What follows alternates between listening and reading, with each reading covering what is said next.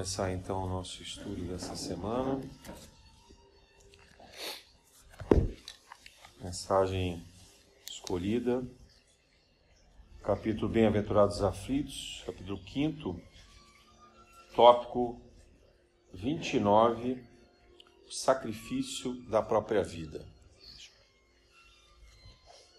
Esse capítulo a gente tem lido com bastante frequência talvez seja aquele que mais nos toca de modo geral, porque nós todos que aqui estamos, de alguma maneira, passamos por aflições, é, é parte desse momento, desse contexto, justamente viver essas provações, essas expiações que nos levam a situações de muita perda, de muito sofrimento, muita dificuldade.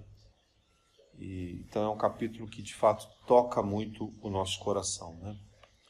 Capítulo que nos comove a todos e quando não somos nós, a gente tem sempre alguém próximo de nós em alguma situação de aflição.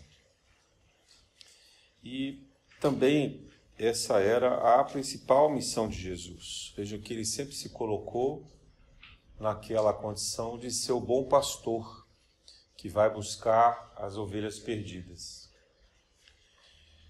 Quando a gente estuda o Evangelho, a gente se dá conta dos diferentes personagens com quem Jesus lidava. E a maioria deles eram, de fato, ovelhas perdidas. Né? De, dizer que todos eram ovelhas perdidas. Né?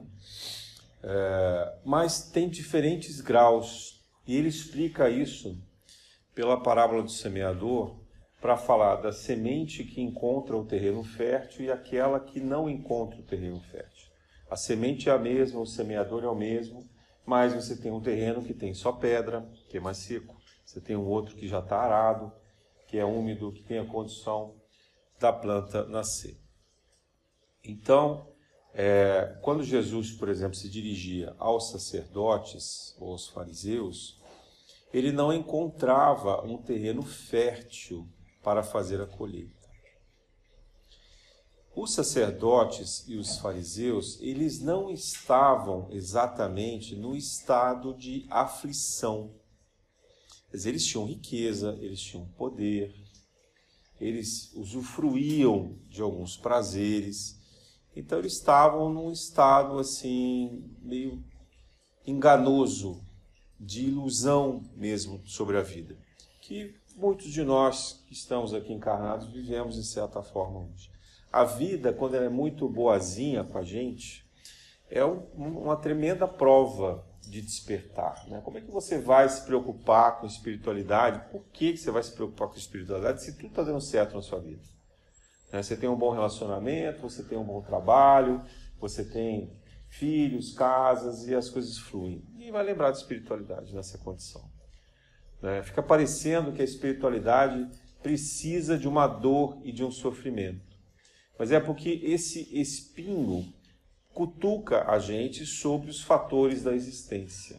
Enquanto a gente está ali inebriado, anestesiado com as, as situações boas, a gente não se lembra. Então, aqueles fariseus, os romanos, é, eles não estavam preocupados com a espiritualidade. Eles têm uma ideia bastante é, difícil né, sobre, sobre, sobre Deus. Era um Deus que estava relacionado a favores, um Deus que estava relacionado ao medo, né, a esse próprio poder que eles cultivavam, a essa riqueza imediata. Era um reino da terra, não era um reino de Deus, digamos assim, como Jesus pregava. Então, na, nas bem-aventuranças, quando Jesus fala para o povo, quando ele reúne de fato uma grande multidão para falar das bem-aventuranças, o que é que ele está demonstrando ali? Que a aflição provoca em nós um terreno fértil para a compreensão do Evangelho, para a aceitação da Boa Nova. Se você tem um problema, se você tem uma tormenta, se você tem uma dificuldade, isso faz com que você esteja mais disposto a ouvir sobre as verdades espirituais. a acreditar numa transcendência, acreditar numa mensagem divina, que não é apenas o retrato, o espelho dos objetivos do que a gente quer aqui na matéria. Então, a aflição ela é uma doença crônica desse período de transição planetária e se manifesta de diversas formas.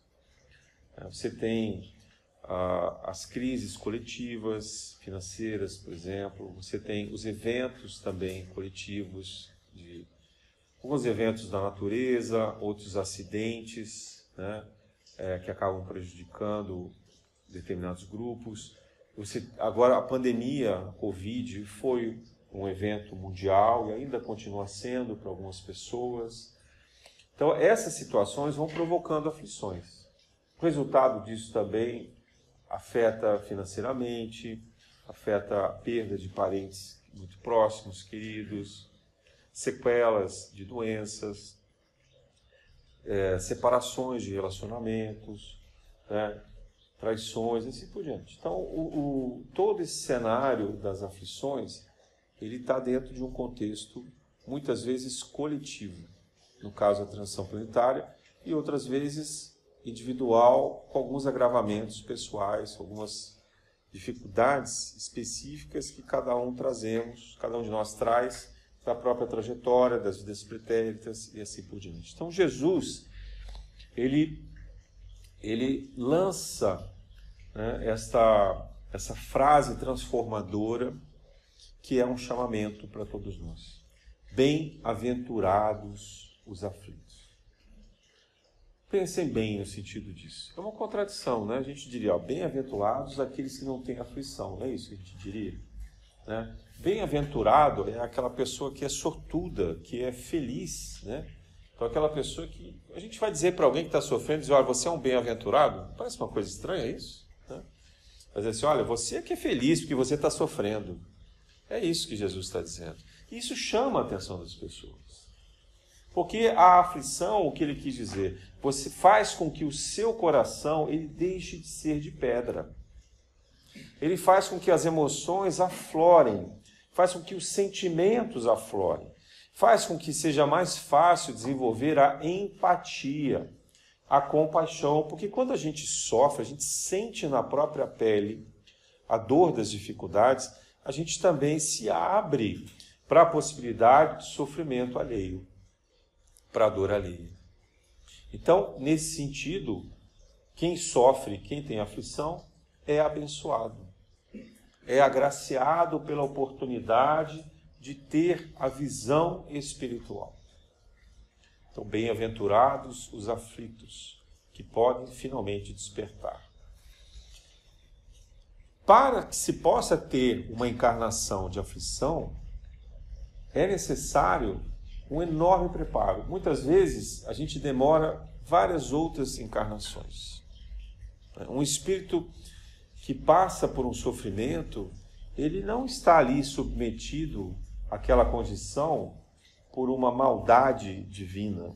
Nós não temos um Deus vingador. Ah, não é porque ele fez um mal que ele vai encarnar agora em total sofrimento. Vamos imaginar alguém que tenha sido extremamente cruel numa encarnação anterior, numa guerra. Foi extremamente cruel.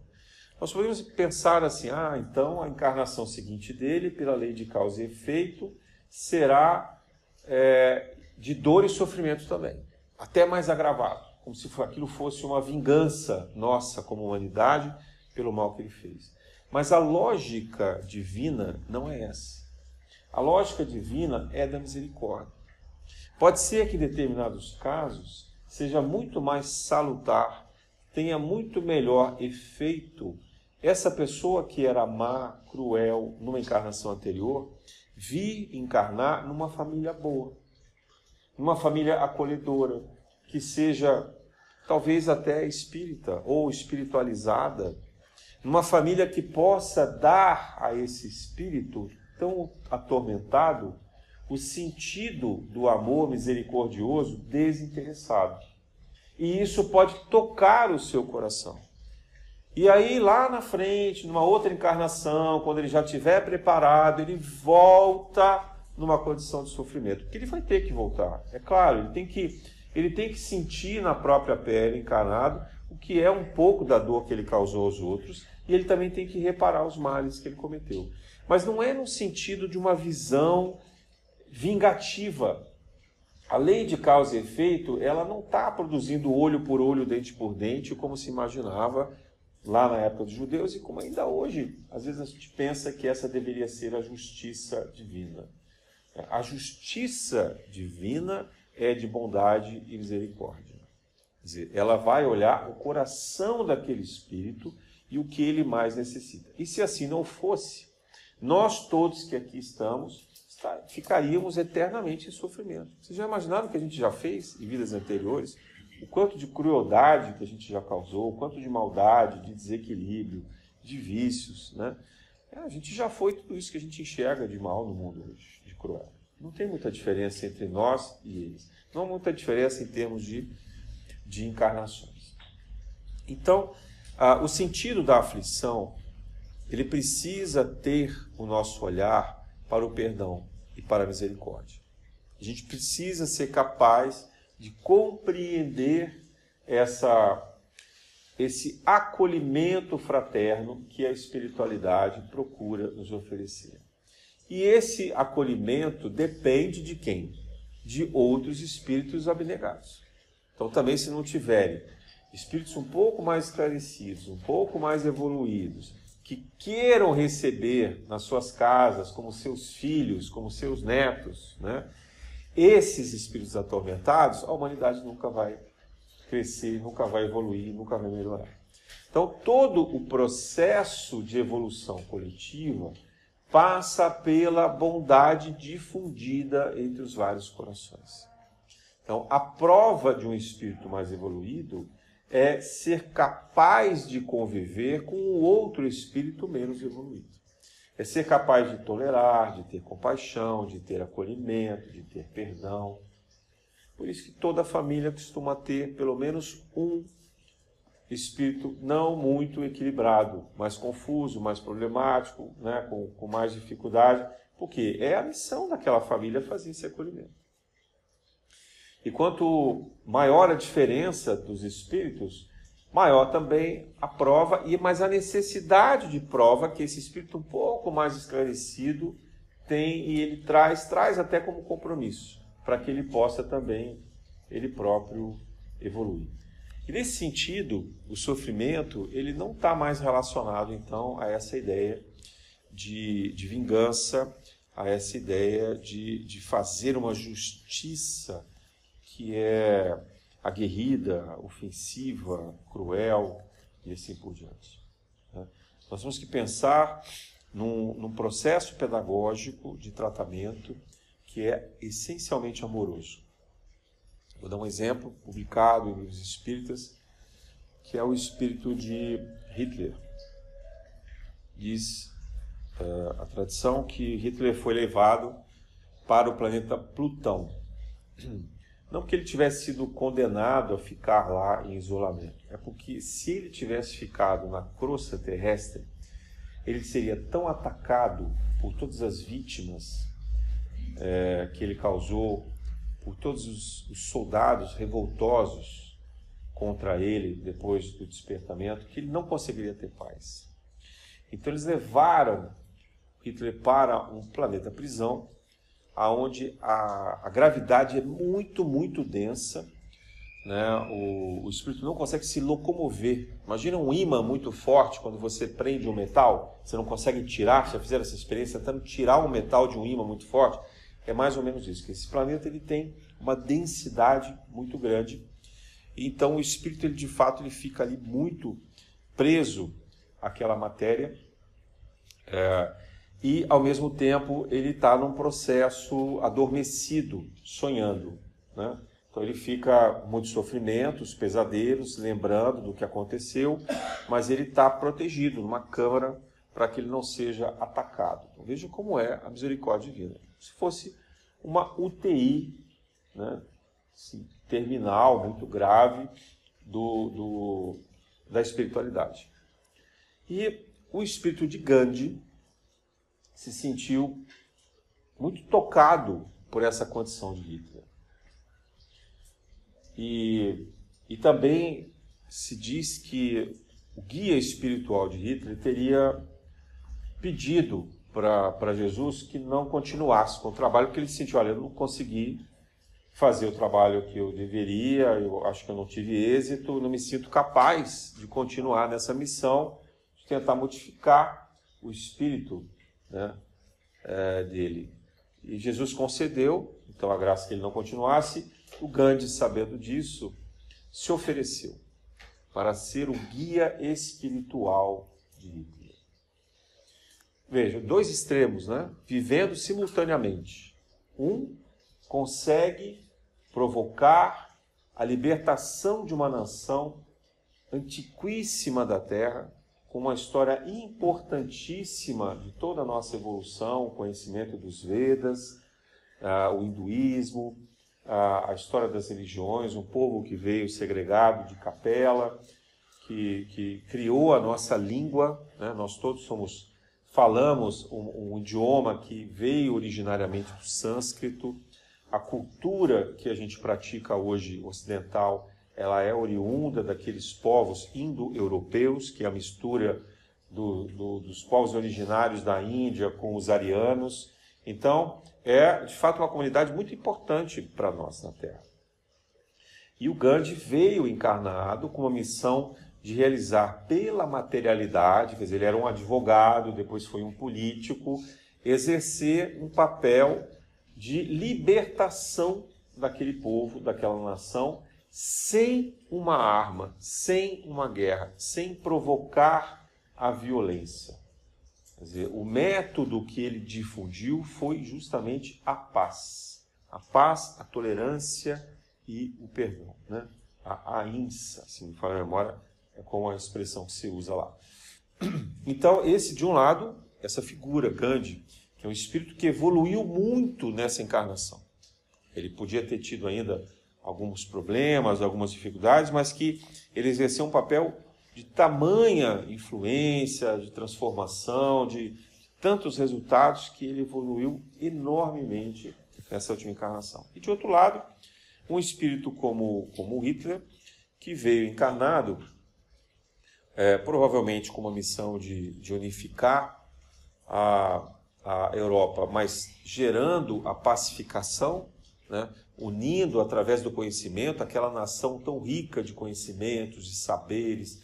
É uma nação que, se a gente olha a história da Alemanha no século XVI, XVII, XVIII, XIX principalmente, grandes cientistas, grandes filósofos, grandes musicistas, né? toda a história do romantismo alemão, aquele período é, é, incrível. O próprio Paulo apóstolo encarnou ali como Lutero, né? Então, é, com a visão do, do protestantismo. Então, histórias de pessoas muito, muito, muito importantes. Não é só o país da Alemanha, mas aquela, aquele povo germânico teve um papel fundamental já até no final do Império Romano, né, desmantelando o Império Romano e depois se organizando como sociedade com uma disciplina muito grande uma, uma dedicação, uma, uma inteligência natural desenvolvida ali por eles. Então tinha todas as características desse povo liderar talvez o progresso da humanidade, porém deveria fazer isso com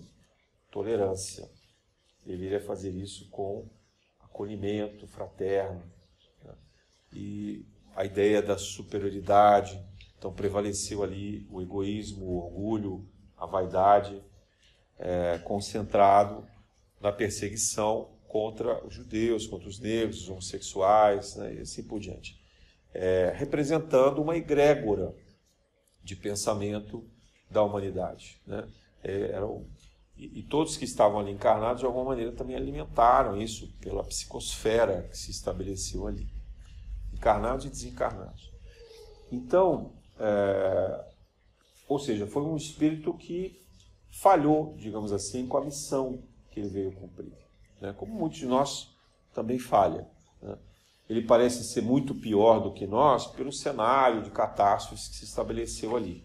Mas dizem os nossos guias, os nossos mentores, que não há tanta diferença assim.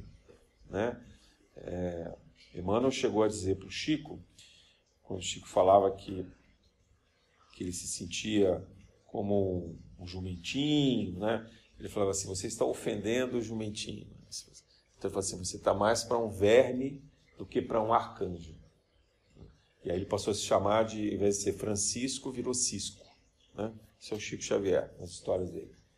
Mas a Emmanuel então diz que nós estamos mais próximos dos vermes do que dos arcanjos no grau de evolução. Então, uma diferença, pode parecer que há muita diferença entre nós e um espírito como é, o Hitler, o Átila, o Gengis Khan, ou qualquer um desses grandes é, guerreiros da humanidade, mas no fundo, no fundo, se nós tivéssemos o poder, tivéssemos as armas, tivéssemos os apoiadores, quem sabe o que seríamos capazes de fazer, não é verdade? Isso fica um pouco dessa reflexão. Mas agora o Hitler está entrando também ele em aflição. Né? Agora ele, ele se deu conta da gravidade do que ele cometeu. Então esse é o momento da misericórdia, da bondade.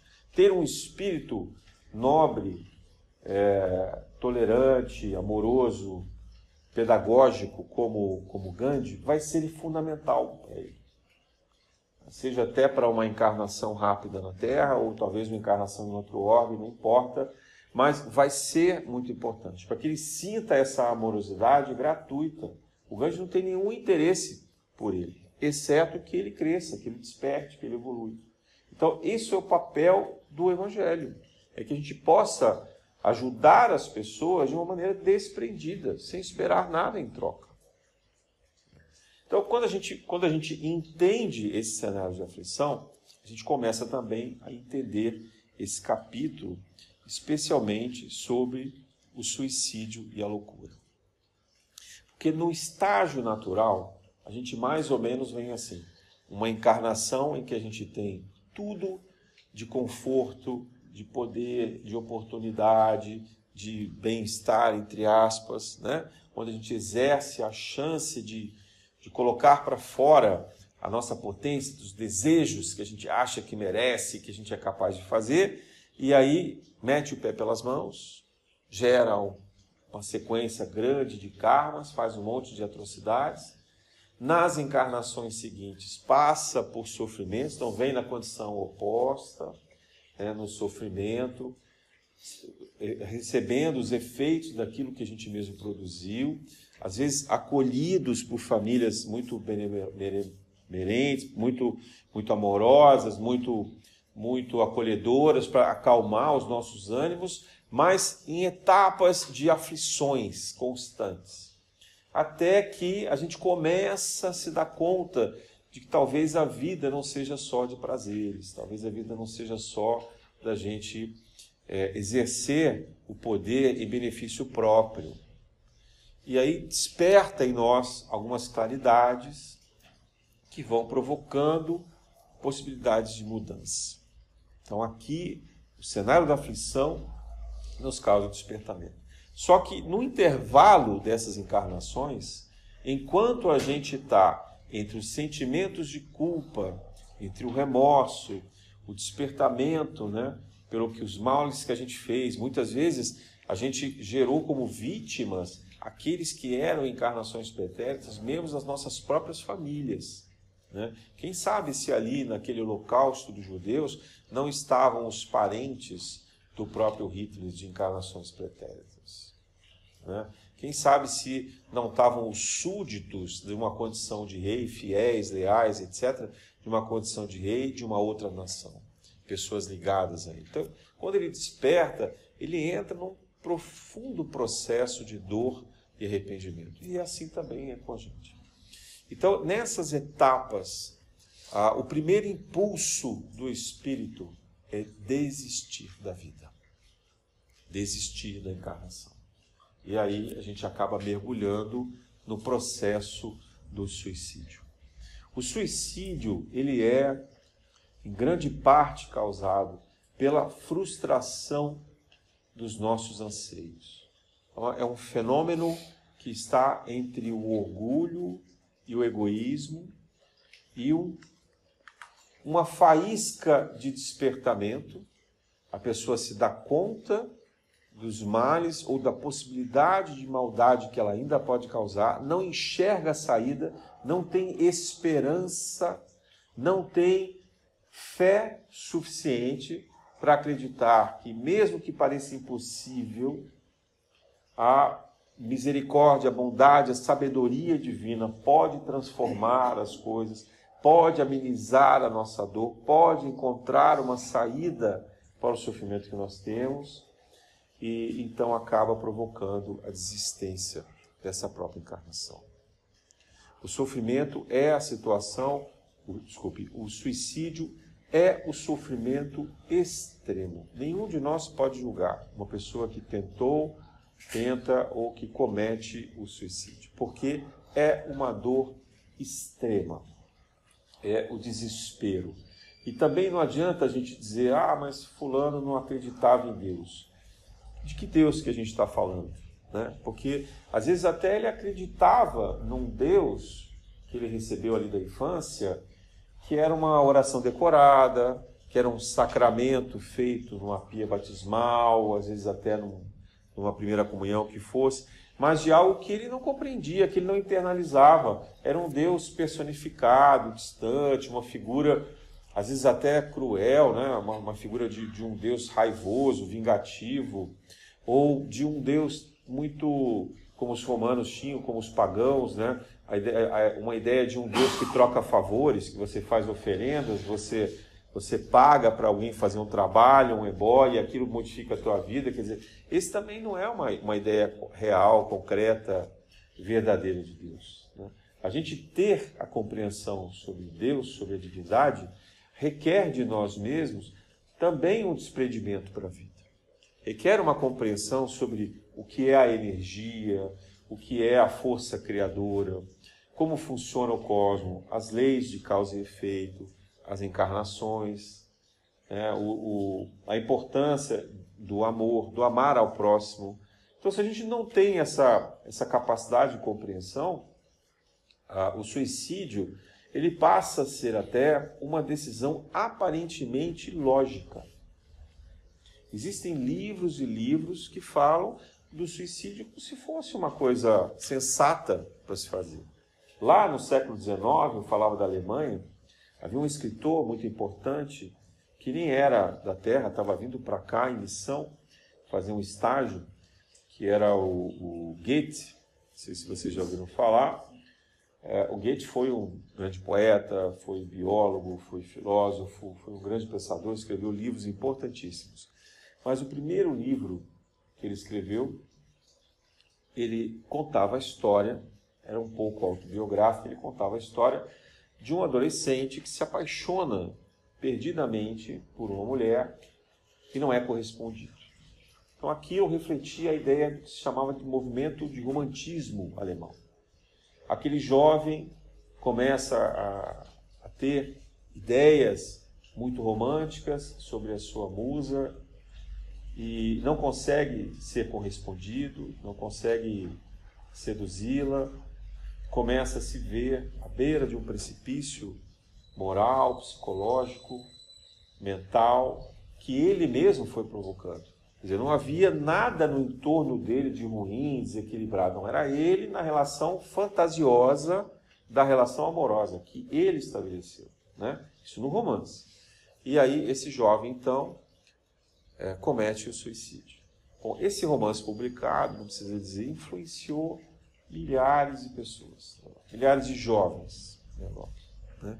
Imagina o arrependimento desse espírito Gates com uma certa evolução já moral, espiritual, não era, não era um espírito é, primitivo vindo para a Terra, não. Né? Mas ele produziu esse romance e esse romance acaba influenciando uma multidão de jovens que são levados ao suicídio. Esse livro é publicado até hoje. Né? Já não tem mais o mesmo efeito, graças a Deus, mas ele é publicado até hoje. Além do, do Goethe, vários outros escritores, porque nessa época o romantismo, a ideia do romantismo era que você se matasse, né? que você morresse, se não pelo suicídio, por ter vivido loucamente a sua existência, por ter usufruído o máximo possível das oportunidades que a vida podia te oferecer de prazer e de loucuras. Então, essa ideia desse romantismo afetou, por exemplo, é, a disseminação da tuberculose, porque as pessoas tinham uma vida muito desequilibrada, muitos desses poetas, desses escritores, desses artistas morreram de tuberculose pela maneira como eles se expunham, vamos dizer assim, à bebida, a, aos vícios, dormindo às vezes na rua, nas praças, né? uma ideia muito próxima de anarquismo e assim por diante. Então, uh, o movimento romântico foi responsável por muitas causas de suicídios. Nós temos também, uh, na literatura espírita, a história de Leon Tolstói, foi um importante escritor russo, que também narrou algumas histórias falando do suicídio, influenciado por esse movimento romântico, levou esse movimento para a Rússia e também lá ele influenciou uma multidão de espíritos ao suicídio. Ele volta depois a trabalhar com Ivone Amaral Pereira na condição de espírito e pede a ela que aceite que ele publique pela psicografia algumas obras, se retratando e reparando assim os males que ele cometeu. Bom, são inúmeras e inúmeras histórias como essa. Né? É, se a gente buscar filmes na televisão, teve um filme que ficou muito famoso durante um tempo, do Javier Bardem, se não me falha a memória, é Mar Adentro, que era um filme de um, de um rapaz paralítico e ele queria pedir na justiça o direito de se matar. Né? É... Então, ele vai fazendo ao longo do filme toda a argumentação filosófica, teórica, né, até científica, de que a melhor coisa que poderia acontecer para ele, então, era o suicídio. E a gente vê que os argumentos da mente humana funcionam como labirintos. A mente é muito perigosa nesse sentido quando a gente se desconecta de uma ideia de espiritualidade. Porque a gente fica fechado dentro de um círculo, né? Que ele não tem extensão, ele não tem amplitude, ele se encerra numa única existência.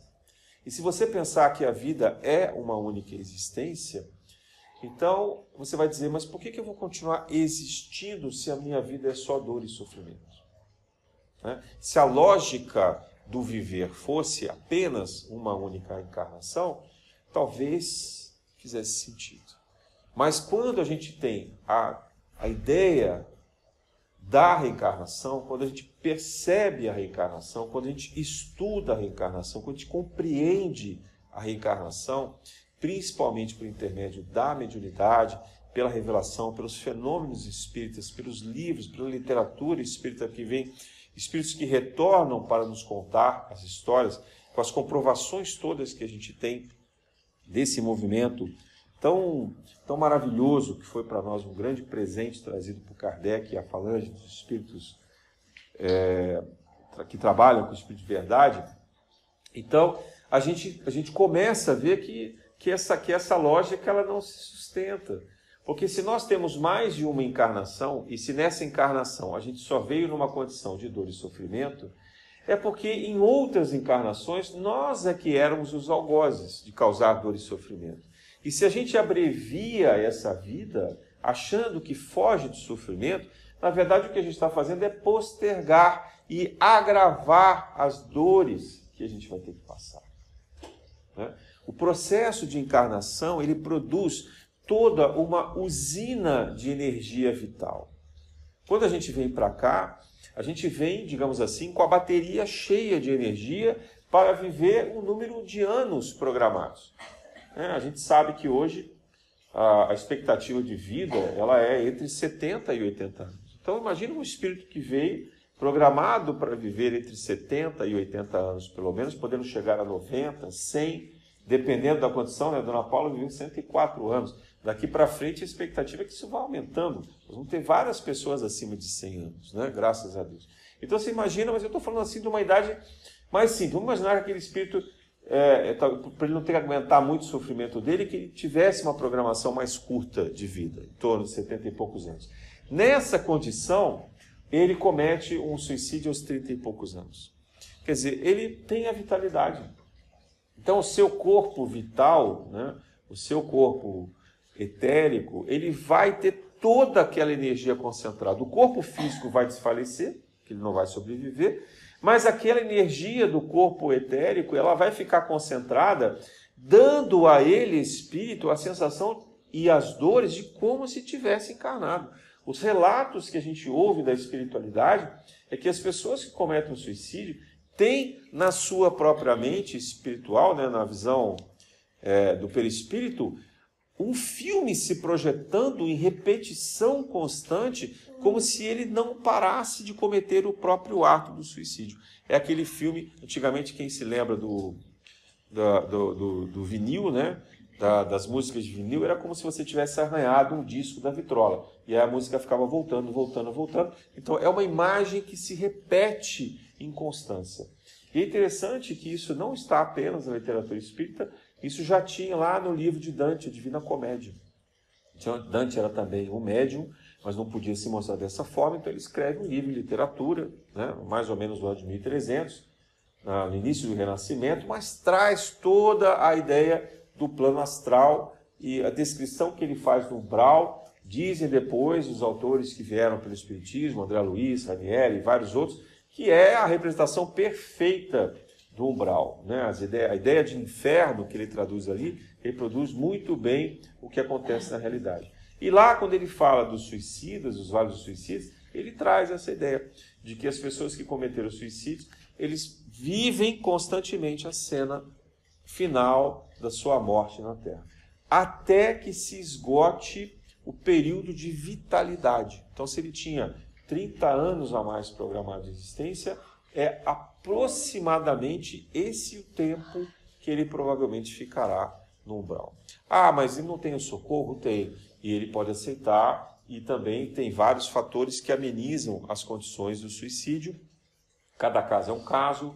Né? A gente sabe que, por exemplo, ah, quando um espírito é obsediado e ele já vem numa circunstância limítrofe da sua própria existência, isso tudo tem um amparo, tem o socorro, tem a abreviação e tem toda a avaliação, como aconteceu com o caso de Ivone do Amaral Pereira. Já comentou aqui várias vezes né, a vida de Ivone do Amaral Pereira, em dois suicídios que ela cometeu e os suicídios que ela também causou, que veja, quem causa o suicídio traz para si a, a mesma dívida de reparação, né, e que pode, numa encarnação seguinte, ficar sujeito a essas sensações e essas tentativas do cometimento suicida.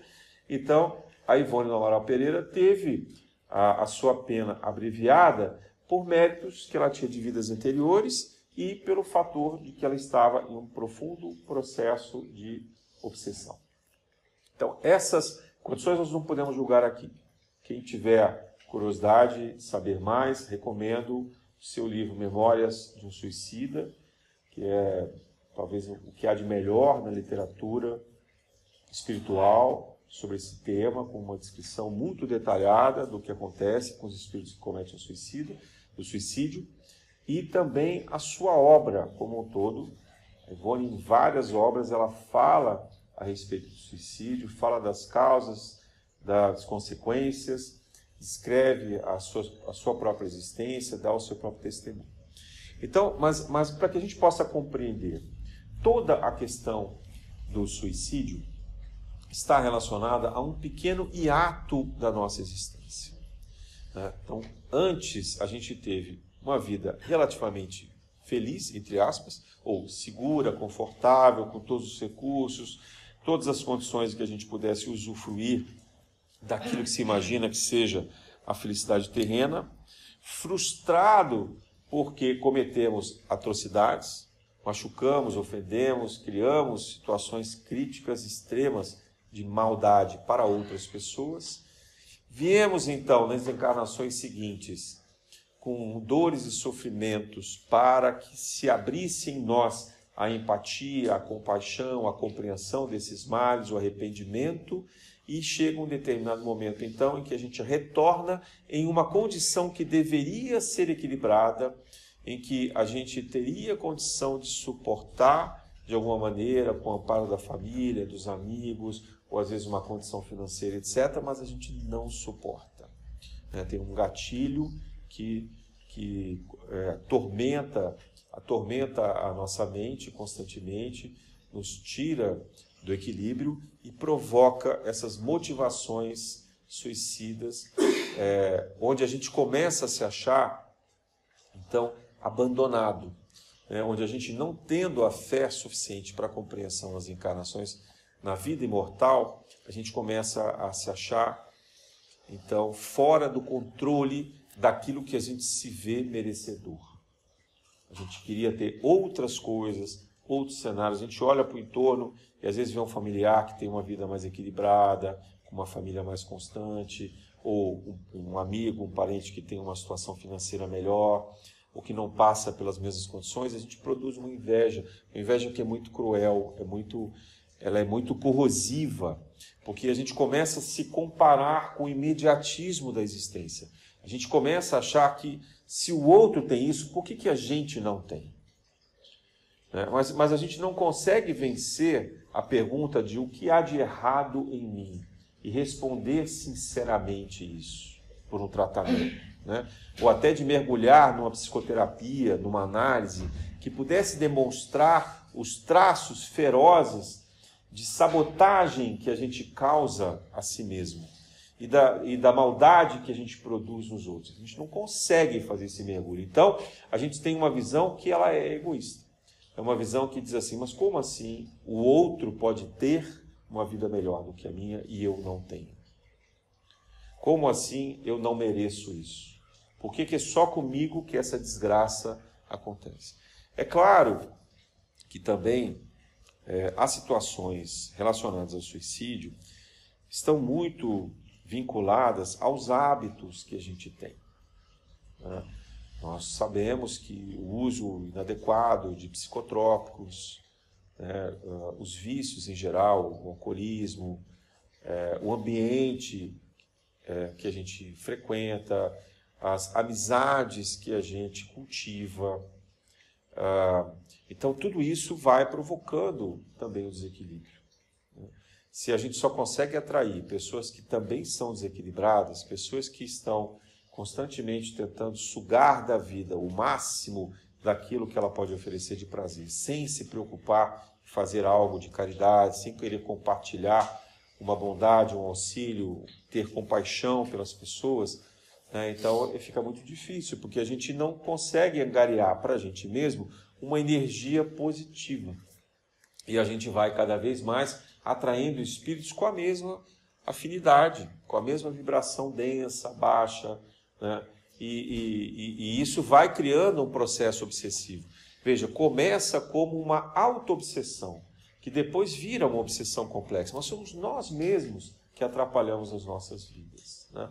E esses gestos, eles às vezes vêm de uma forma invisível.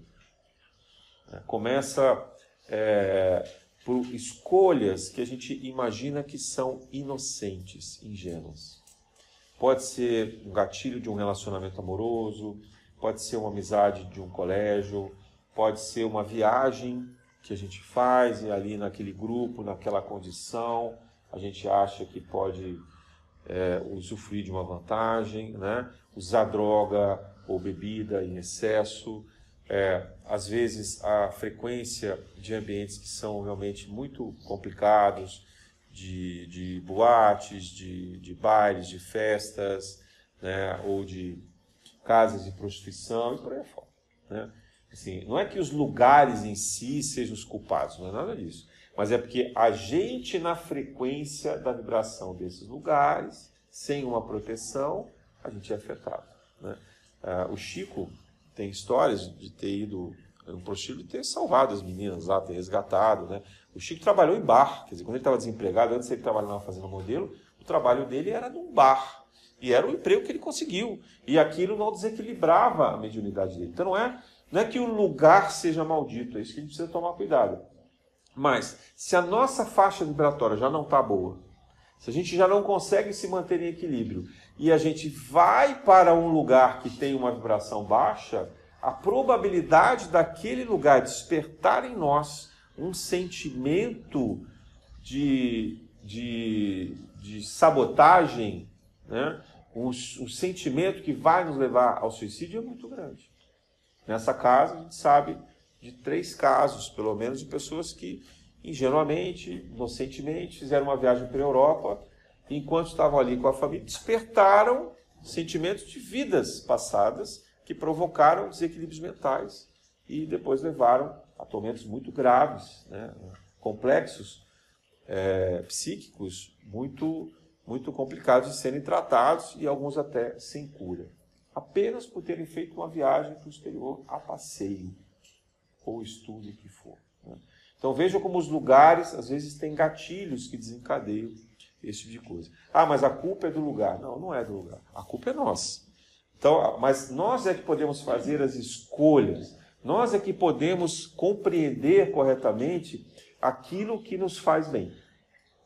Então, é, você diz assim, ah, mas então eu não vou sair de casa. Não, não é nada disso. Mas você pode mesclar, por exemplo, os passeios que você faz com idas a ambientes da natureza. Você pode optar por fazer trilhas ou passeios em parques com árvores, florestas, etc. Né? Você pode ir para o mar e ali, ao invés de só ficar ouvindo uma música agitada, confusa, conturbada, fumar maconha, beber cerveja, caipirinha e etc., você pode fazer uma meditação, uma prece, mergulhar naquele mar, né? admirar a natureza, tentar sentir aquela energia, deixar que, que aquele mar também leve as suas energias negativas usufruir da, da, da fortaleza do sol, trocando, queimando formas pensamento. Mas se. Então, duas pessoas que estão no mesmo ambiente, né? Está lá na praia.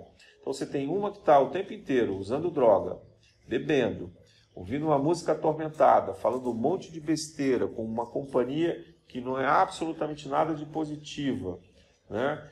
É, tá ali, naquela praia, naquele sol. E você tem um outro grupo que está mais tranquilo, né? Tá ali entre amigos, tentando pensar em coisas positivas, tentando descansar da sua semana exaustiva de trabalho, admirando aquele sol, mentalizando talvez uma prece, que dá um mergulho para descontrair e assim por diante. Qual é a diferença da pessoa que sai do mesmo ambiente, né?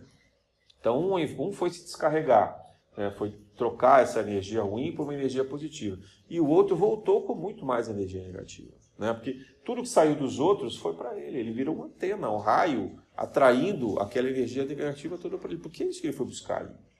Né? Então a culpa não necessariamente é do ambiente, mas a natureza ajuda, e muito. Né? Se a gente está num ambiente principalmente de matas e florestas e cachoeiras, isso ajuda demais, demais, porque aí aquela toda a estrutura de elementais trabalhando na natureza nos auxiliam especialmente se a gente é capaz de fazer uma prece e pedir um auxílio. Né? A gente fala aqui toda semana das, das forças, das correntes, dos orixás, das entidades da natureza, é, fazer uma prece ali à Mamãe Oxum, é, ao Oxóssi, né, a todos os, os, elementais que estão ali, aos animais, etc. Isso, isso é, é, é muito bom, é, é muito importante para nos limpar também. Né? É, a nossa alimentação também. Vejam, Ramatiz explica isso na Fisiologia da Alma. Se a gente consome o tempo inteiro carne animal, a gente sabendo que esses animais são criados em frigoríficos, né? desculpa, são criados em matadouros ali, em lugares confinados, com uma ração, antibióticos, uma carne, um alimento totalmente processado, é, às vezes é fundo de granja, ou tem muito fertilizante naquele capim que eles comem, enfim. Tudo aquilo já é envenenado, já é nocivo eles ficam o tempo inteiro em sofrimento. Imagina como está a formação daquela carne, daquele sangue, daquele animal que depois é levado para o matadouro, é, morre com uma pistola que muitas vezes nem funciona na sua cabeça, um vendo o outro em sofrimento ali. Gente, e a gente depois chega no supermercado, encontra aquela carne embalada, tingida, porque elas têm tinta vermelha, né, e acha que vai fazer um belíssimo um churrasco com aquela picanha. E vai ficar super saudável. Claro que não. Né? Isso vale para todo tipo de animal, inclusive peixe. Né? É, frango, peixe, carne, porco, vocês imaginarem.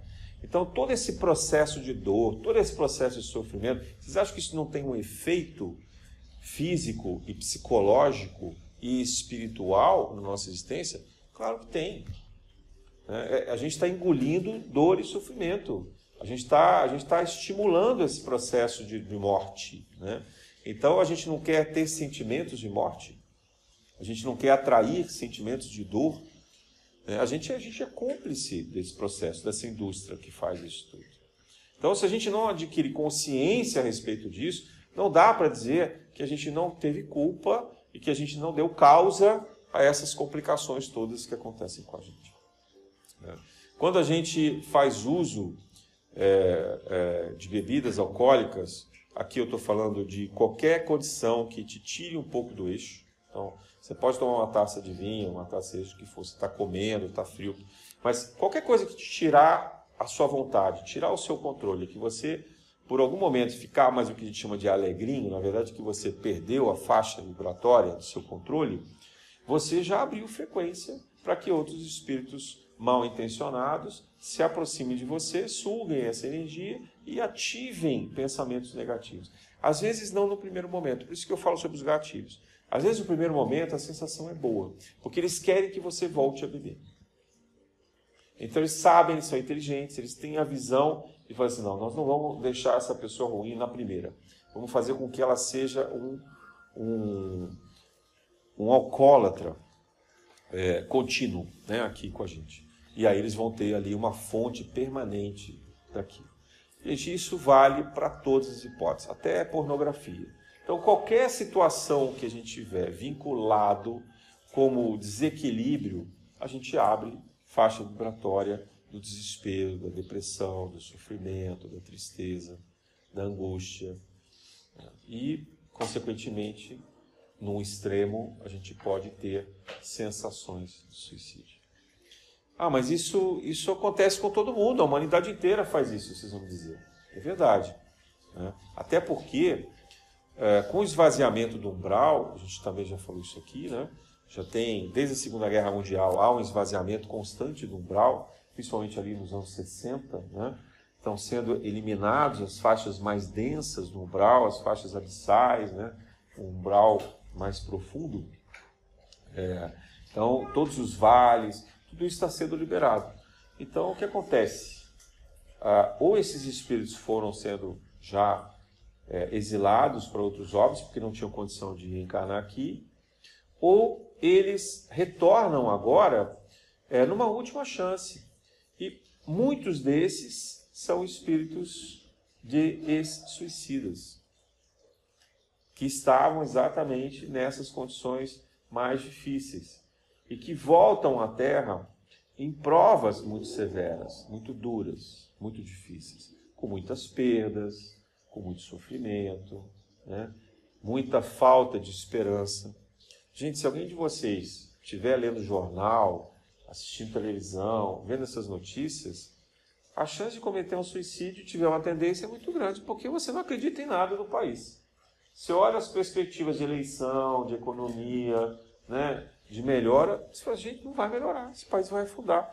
Só que quem tem um pouquinho de cabelo branco, escuta isso há tanto mais tempo que vê que isso tudo é enganação da mídia. Né? Assim, eles só mostram o que não, não presta, o que não, o que não tem de bom. A notícia boa não vende. A gente sabe que é assim no mundo inteiro. Então, uma pessoa que já tem tendências ao sofrimento, à depressão, é, ela, ela assistir televisão é um convite ao agravamento dessa depressão. Como é que ela pode modificar? Trazendo perspectivas novas para a vida dela. Qualquer pessoa que esteja em desespero e sofrimento só vai encontrar uma saída se ela mudar a visão de, de rumo que ela tem. E às vezes essa mudança ela tem que ser radical. Ela tem que ser uma mudança total. Olha, muda o seu ciclo de amizades, muda a sua alimentação, muda a sua prática, vai fazer um esporte, vai fazer alguma coisa na natureza, né? para de beber, muda tudo. Porque você tem a chance de fazer isso, você tem a fortaleza de fazer isso. Muda de emprego, de carreira. Ah, mas eu vou ficar pobre, eu fiz investir tantos anos na minha carreira. Gente, é melhor você ficar pobre né, e saudável do que você ficar rico e atormentado pelo estresse, pelo burnout, pela depressão, por tudo que você tem na escravidão daquele trabalho do que ele te oferece, naquela competição absurda.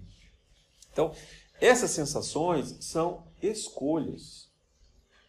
E não adianta dizer que a culpa é do outro. O outro está ali fazendo o que ele pode, o melhor que ele pode. Ele também está numa agonia tão grande quanto você. E talvez ele esteja até mais cego. Talvez ele não esteja nem se dando conta, nem no estado de aflição ele está ainda. Veja como isso é difícil. Então, o que, que Jesus nos recomenda? Olhe para o próximo. Tira o olho de você. Esquece o teu ego. Sai desse labirinto. Vai olhar aquele que está pior do que você, que precisa mais do que você e que precisa do agora, do imediato. Aquele que tem fome, aquele que tem frio, aquele que tem sede, aquele que não tem onde dormir, aquele que está é, doente, que está preso. Então, se a gente é capaz de, de sair do nosso ego, egoísmo, né? Você sai do seu ego e você olha para o outro, você começa a enxergar naquele outro as oportunidades que você não tinha visto antes. Porque vendo a desgraça do outro e enxergando que mesmo aquele outro que está ali na desgraça, ele tem saída, ele tem como melhorar, ele tem como se modificar, então se ele que está muito pior do que você, você também tem. Só que você não está vendo. Você precisa talvez do auxílio de alguém que possa te mostrar. Né? Auxílio de um profissional, seja um psicólogo, um psiquiatra, alguém, um analista, alguém que te dê a orientação técnica, um, um, médico que possa te dar uma medicação de equilíbrio, de reparação, de recuperação, mas também de, de um ambiente que seja favorável a essa mudança. Né? Um ambiente como é, por exemplo, uma casa espírita, onde a gente vem aqui fazer a caridade. E mais, quando a pessoa tem traços de mediunidade, ou seja, ela traz consigo uma, uma paranormalidade, ela tem uma sensibilidade maior ela ouve voz, ela tem evidências, ela tem intuições fortes, ela tem algumas premonições, ela sente arrepio. Quer dizer, esses fenômenos mediúnicos ainda é, tornam essas pessoas mais vulneráveis, porque elas atuam como se fossem antenas, né, atraindo essas percepções para elas sem saber canalizar, sem saber lidar com isso, sem saber colocar isso para fora, né, sem saber fazer a troca necessária magnética dessas energias. Então, o trabalho, é, eu estou falando aqui da casa espírita porque é a corrente que a gente segue, mas podia ser um jorei, podia ser qualquer outra escola religiosa que dê tratamento a isso. O espiritismo eu conheço, eu respeito e eu sei que funciona. Né? Principalmente as casas que de fato seguem a linha de Kardec, que é um espírito confiável, sério e que é, é, não cobram absolutamente nada, não envolvem nada com dinheiro. Né? Se vocês é, virem alguma casa espírita que cobre algum tipo de dízimo, tem algum problema. A, a ideia do dinheiro desvia a finalidade do espiritismo, que é dar de graça o que de graça recebesse. Então você pode ter um, um compartilhamento da, das despesas, da, da organização das coisas, mas não uma arrecadação de recursos. Então, porque senão isso também vai desviando finalidade. Então, aquilo que, que você tem numa casa espírita é já em si mesma uma solução de hospital, de tratamento. E quem que pode olhar para trás nas próprias existências e dizer que nunca, em algum momento, em alguma encarnação, não cometeu um suicídio? Quem é que pode dizer isso? Quem é que pode dizer que em outra encarnação não levou outras pessoas a cometerem um suicídio. Quem que pode afirmar seguramente isso? Né? O julgamento que a gente tem da Bíblia, por exemplo, do, do, do, apóstolo Judas, a gente até bota fogo em festa junina, não é isso? Queima lá o Judas. Né? Olha a imagem popular. Então, a pessoa que comete um suicida, ela é um traidor né? da família, dela mesma, etc. É um julgamento. Mas a gente não sabe o que a gente fez em encarnações passadas. Como é que a gente pode cometer essa, esse crime? Né? E quando a gente vê no livro A Boa Nova, por exemplo, depoimento do próprio Judas, é, achando que ele estava fazendo um gesto nobre de ajudar a implementação do Evangelho de Jesus, ele se equivocando, que eu recomendo uma passagem lindíssima do livro A Boa Nova, né? a gente entende então que a complexidade dessa decisão é muito, muito difícil. E o que a gente pode fazer? É encher esse espírito de amor, de acolhimento, de esperança, levar esse espírito para o trabalho da caridade, tentar fazer com que ele se comprometa com o trabalho, ocupe a sua mente com o cuidado dos outros, seja de crianças, de idosos, de pessoas carentes. Fazer com que esse espírito perceba que há outros que precisam dele e que ele tem uma grandeza, uma riqueza de conhecimento que ele pode compartilhar. Ele tem saberes que ele pode oferecer para os outros e que isso vai trazer para ele sensações de, de, de, de energias positivas. Porque cada vez que a gente pratica o bem, aquele que recebe o bem emana uma energia de gratidão e isso retorna para nós. Isso produz cura em nós. Se a gente for capaz de mergulhar na verdadeira caridade, no desprendimento, a gente está fazendo um processo de autocura de reparação dos males. Jesus diz isso, né, no evangelho. O amor cura uma multidão de pecados. Por quê? Porque o bem que você faz, ele vai filtrando, ele vai amenizando as maldades que estão ainda encarceradas no nosso perispírito. Ele vai puxando como se fosse uma esponja. Né? E ele vai se diluindo naquela multidão de pessoas necessitadas que a gente está acolhendo. Então, o processo é, da caridade é terapêutico para quem tem depressão, qualquer tipo de aflição e principalmente tendências suicidas. Isso é fundamental. Trabalho terapêutico de caridade pode até ser de voluntariado, não importa. Mas desde que a pessoa faça com desdobramento e bem intencionado, sem nenhum interesse de ter ali uma divulgação de vaidade, de orgulho, de querer obter alguma vantagem por conta disso.